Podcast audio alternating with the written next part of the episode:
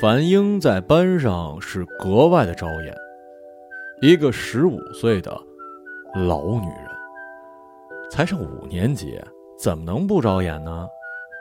那么大一个子，起码比我高出一头，何况她还是插班生，何况她还是班上唯一化妆的女生。白皙的面颊泛着水光，眉毛是荡在水波上的两条柳叶舟，嘴唇是在岸上开的一朵红芍药，跟集市上那些满脸厚厚的膏粉、一走路就扑噜扑噜往下掉的妇女很不一样。她的妆跟她的脸是一体的，好像不化妆反倒不自然了，真真是眉目如画。她还烫了发。虽然半遮半掩，梳的不那么卷儿，但依然一眼就能看出来，好像这半遮半掩的企图反倒是一种强调。他笑起来有一对酒窝，嘴角一牵，饱满的两颊浅浅的凹下去，静止的小河顿时就流动了起来。毫无疑问，她是一美女，带点狐媚的那种。当然啦，这是我多年以后的看法。那时候的我可不会这么想的。那时候在我眼里，瘦小、苍白、不苟言笑、老跟我过不去的学习委员于玲玲，那才是美女。樊英啊，只是一个突的异物，像是卡在别人喉咙里的鱼骨头。虽然不碍着我什么。但是眼看别人在那儿拼命咳、拼命呕，我也有一种不舒服的感觉。可偏偏的，他就坐在我后面，他个子高嘛，自然被安排到了最后一排的角落里独坐。而我呢，由于活泼好动，管不住嘴，上课就爱讲小话，被于玲玲记过不下一百次了，所以也被班主任石老师发配到了靠后的座位。就是这样。跟樊英做了邻居。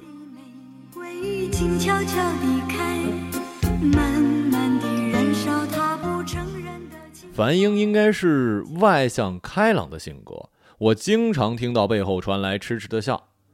语文课上，石老师讲着讲着，冷不丁抖了一记幽默，他痴痴的笑。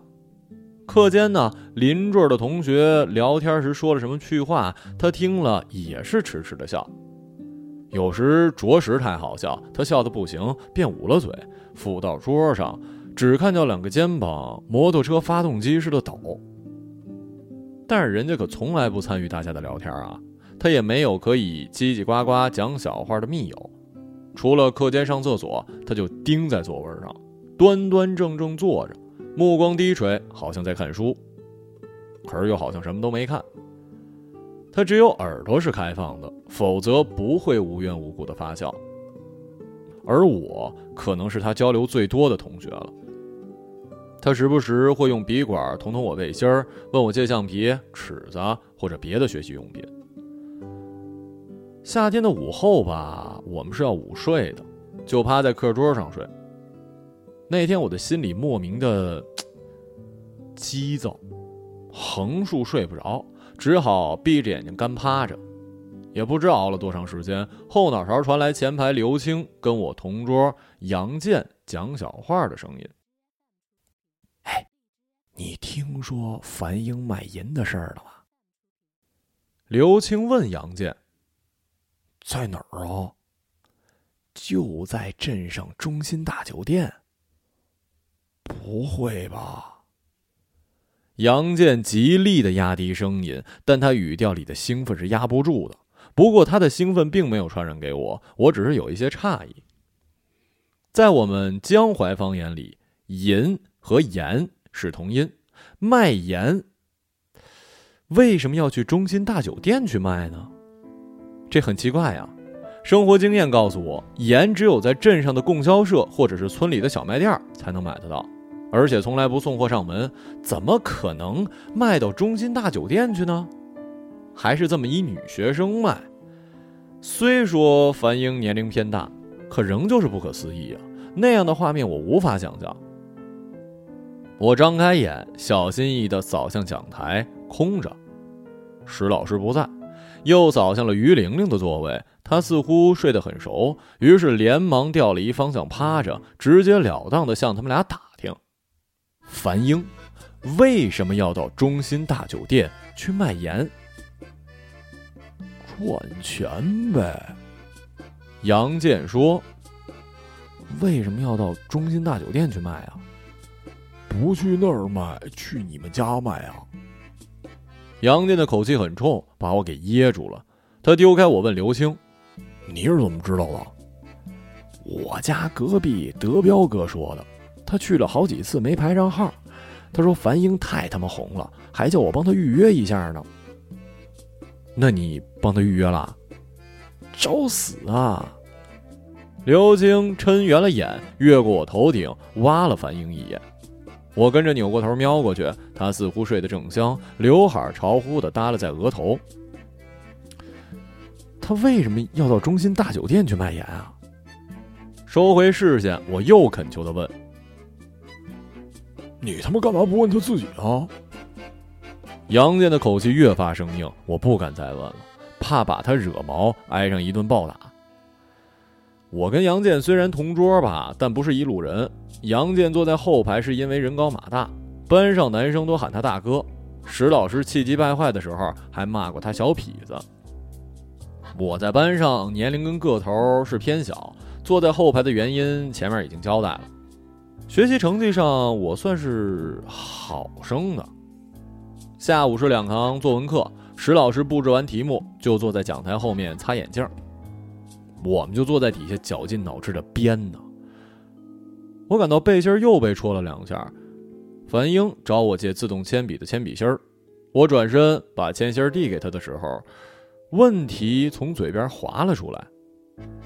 哎，你为什么去中心大酒店卖盐呢？老师，他骂我。樊英倏的一下站了起来，指着我大声的说：“我脑袋像挨了一枪，瞬间就炸了，慌忙站起来辩解：啊不，我我我没骂他，我我我只是问他为什么到中心大酒店卖盐。我我我我我知道上课不能讲话。”老师，我错了。我还没讲完，哄堂大笑已经快把屋顶给掀翻了。石老师呢，却依旧心平气和的擦他眼镜，看都没看我一眼。他不时朝眼镜片哈口气，然后专注的擦，擦个没完。等到喧嚣完全平息，他才悠悠的说：“怎么办呢？又要回家叫你爸喽。”一根根头发变成一根一根的牵丝，不由分说的扎进了我的脑壳。我大概是我们全班被叫家长最多的一个吧，每隔十来天就得叫上一次，每叫一次家长就得挨上三顿揍。回家叫的时候一次，叫到学校当着老师一次，晚上回家再温习一次，因此我早就得了叫家长恐惧症。一听到叫你爸仨字儿，有种膀胱收不住尿的错觉。不过恐惧是能使人长智慧的，不久我就想出了对付叫家长的办法，那就是耍赖皮。有时候还真挺管用的。石老师话音刚落，我便放声嚎哭，泪如涌泉，一脸霎时变成了沼泽。我无论如何也不离开座位，老规矩。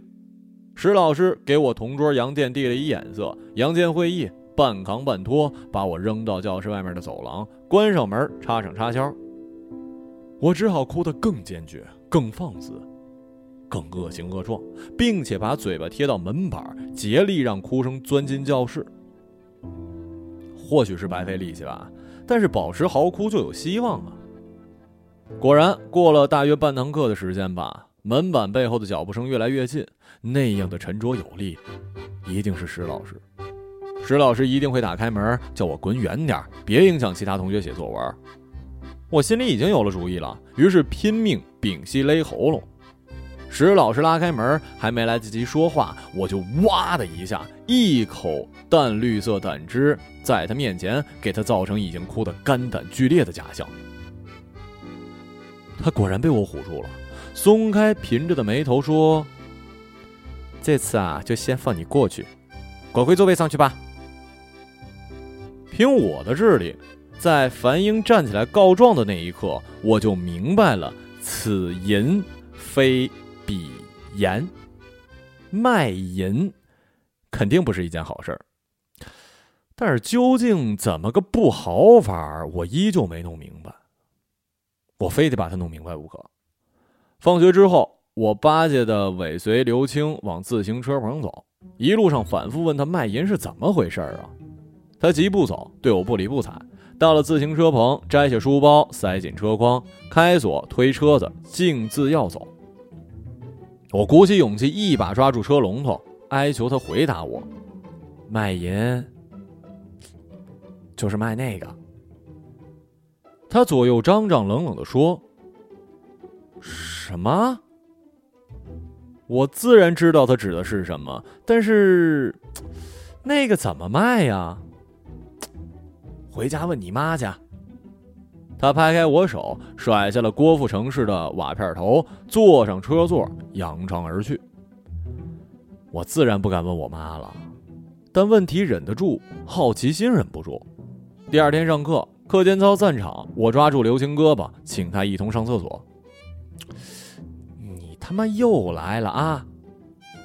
他斜视我，僵在操场，问吧问吧，就在这儿问。我警告你啊！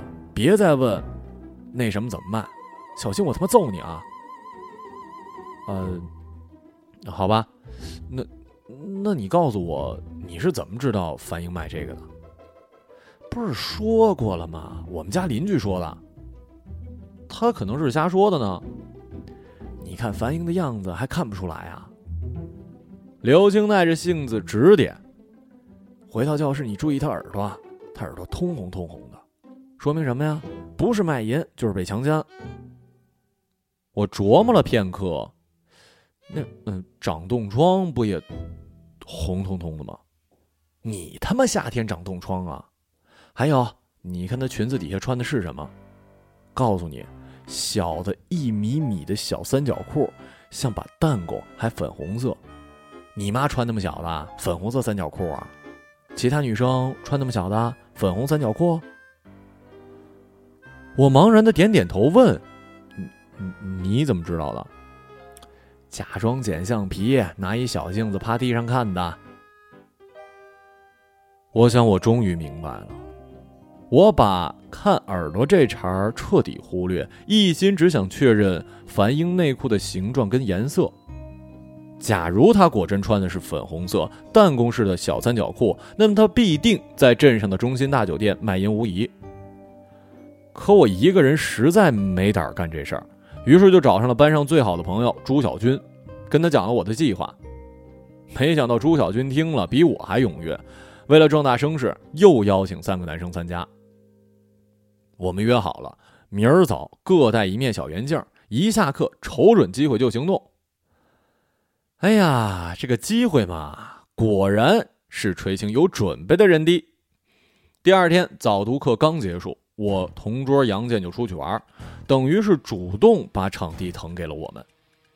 我们连忙搬开我的椅子、杨健的椅子，递眼色叫他们四个过来。于是他们就一手攥着橡皮，一手握着小圆镜向我走来。我也跟他们一样准备就绪。我们五个。几乎是同时，不小心的将橡皮掉向樊英的脚旁，然后又同时钻向他课桌底下。樊英穿了一条橘色的亚麻长裙，拖到小腿肚的模样。她还穿了一双乳白色高跟鞋，我这是第一次留意她的脚，她居然穿的是高跟鞋。不用检查她的内裤，也基本上可以确信刘青的话了。但我还是想检查一下。我们五个脑袋像是小猪拱槽似的簇在他的脚旁，手托小圆镜贴着地面，累的是腰酸背疼，什么都没瞧见。樊英好像知道我们的企图，故意把右腿搭在左腿，还把裙摆夹在两腿之间，如同舞台上紧闭的幕布，切断了观众们好奇的视线。我们只好吃力的爬出来，灰溜溜的解散，把凳子归位。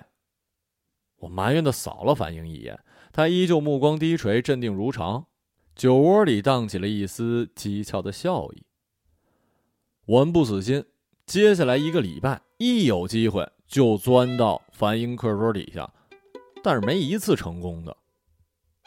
对樊英而言，打败我们实在是轻而易举啊！他只需要两腿交叠，夹住裙摆，我们就只能干瞪眼。头一个沉不住气的是朱小军，他喘着粗气从桌底下钻出来，把橡皮往地上一扔，气汹汹地对樊英说：“你去卖淫还不给人看呢？”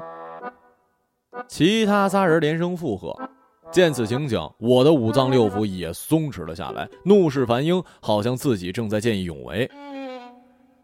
我们做好了地狱樊英反击的心理准备，不料他只是泛起一抹含义不明的笑，淡淡的说：“想看呢，给钱呢。”朱小军斩钉截铁的回答：“没钱，朝你爸要去啊。”朱小军捏紧手里的小圆镜，僵了一会儿，颓然转身朝自己的座位走过去。我跟过去，贴着他耳朵问：“你会找你爸要吗？”走开！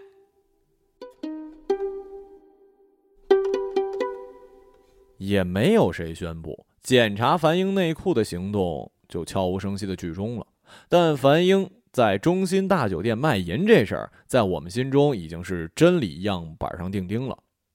樊英呢，完全没有受到我们挑衅行为的影响，仍旧时不时的用笔管戳我背心，问我借橡皮、尺子跟其他学习用品。那天下午自习课吧，我揉了一小纸团朝朱小军掷，被突然出现在门口的石老师逮了一正着，罚我放学之后独自留下打扫卫生。这比叫家长容易接受啊。感觉到像是中了头奖，打扫的干不干净？第二天谁还能拿鼻子凑到地上去闻呢？胡乱应付一下就得了呗。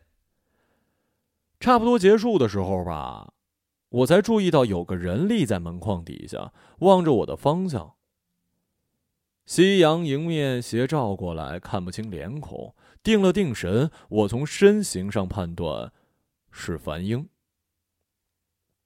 见我消停下来，樊英踱步进了教室，带上了门施施然的朝我走了过来。我的心脏像是被提住脖子的鸭子，拼命的蹬腿儿。他一定是想打我呀，起码是扇我一耳光啊！顺手抄起椅子朝我脑袋上砸，也无不可能啊！哎呀妈呀，得罪了这么一可怕的人，自己怎么就没放心上呢？这一下可真落他手里了。我正在犹豫要不要跪地求饶的时候，他开枪了。你真的想看吗？我错了。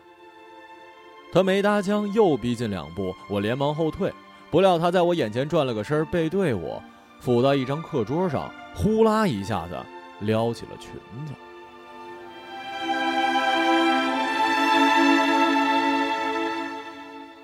果然是粉红色三角裤，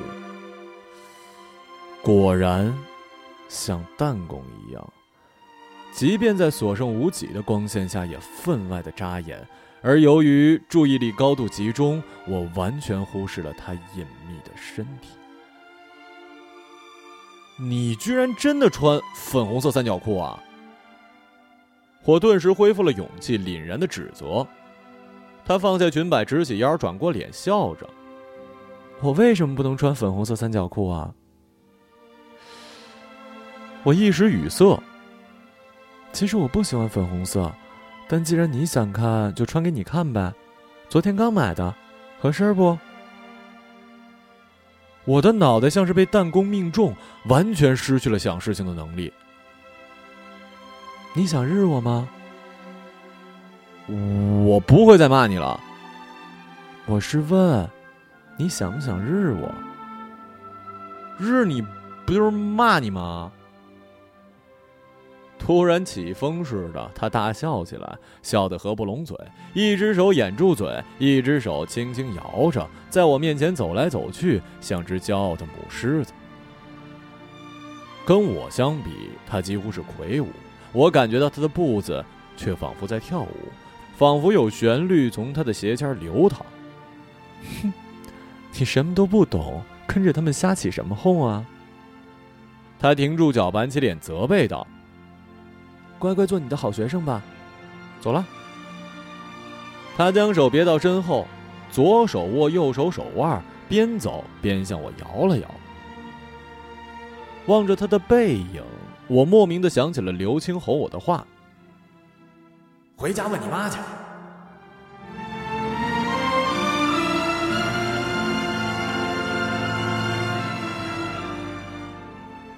第二天，樊英不见了，再也没有出现过。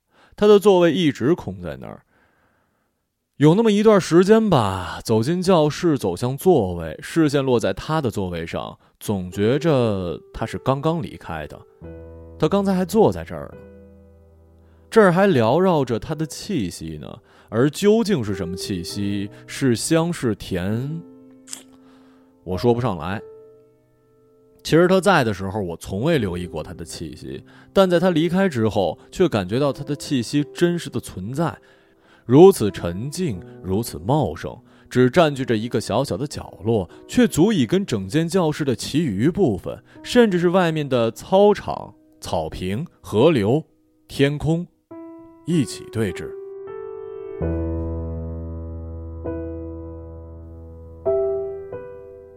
在那之后，关于樊英的零星消息，我都是从刘青那儿听来的，而刘青呢，自然是宣称从他邻居。德彪哥那儿听来的。德彪哥说了，樊英被镇派出所给抓了。德彪哥说，樊英做了派出所马所长的二奶。德彪哥说，马所长升到市里当副局长，把樊英也悄悄带去了。哼，我也不知道是不是真的。我也偶尔听见过村里的大哥哥说起过邻村的德彪。德彪这怂货呀，就喜欢满嘴跑火车，早晚要跌在一张嘴上。我也不知道是不是真的。而我呢，还没升入初中，就把樊英给忘了，直到二十年后，才在家乡的长途汽车站跟他不期而遇。此时，我已从上海的一所二本院校毕业多年，像条冥顽不灵的淡水鱼，执意留在这座海洋一般的超级城市。玩命打拼，并趁着头脑发热，做了一倒霉女青年的丈夫和一倒霉孩子的父亲。不过第三次创业失败之后，我又孑然一身了。我提着硕大的旅行包，我如今全部家当，搭长途汽车回老家过年。从车站出来吧，匆匆朝马路走，一双熟悉的眼睛焊住了我的腿脚。使我静止在了一座锈迹斑斑的书报亭前。樊英的特写照片占据了书报亭最显眼的位置，占据了当天晚报的头版一半的版面。他的脸盘胖了一点但笑容还是跟从前差不多，矜持中略带讥诮，嘴角的酒窝也没有被岁月填平。醒目的照片旁是两行同样醒目的标题。美女政协委员竟从风尘中来，变身公共情妇，侵吞巨额国资。我不禁浑身一凛，所有毛孔都收紧了，随即又松弛下来，手指也跟着一松，行李包闷声跌在地上。可下意识的低头看，它却仍牢牢的攥在手里。然而我分明感觉有什么东西。从身上滑落了，陡然的失重使我轻飘飘的犯恶心，像是迟到的晕车反应。这么多年，我从未打听过樊英的音信，她过着怎样的生活，光鲜还是落魄，游刃有余或者是身不由己，都与我无关，我也不关心。谁料此时，在这萧瑟的季节、破败的街头，忽然以这样的方式重逢，他的人生被打包成一篇新闻报道，置在我的面前，我却好像受到了严重的伤害，好像他是与我极亲近的人，好像这是一次蓄意的羞辱。蓦然重逢，竟比突然离开更让人难以接受。人心真是不可理喻呀！好在这其实并不算真正的重逢，是我单方面的撞破了他的人生，而他并没有撞破我的。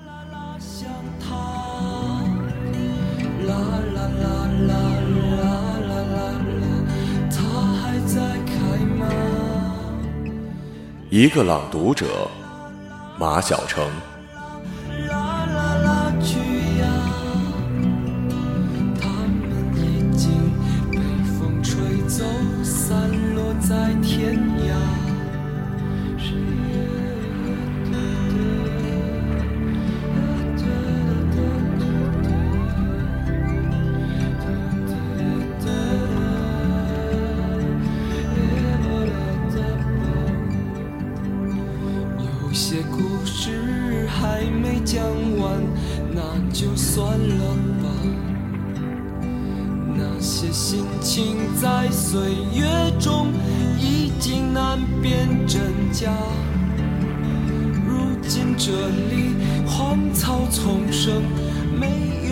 鲜花。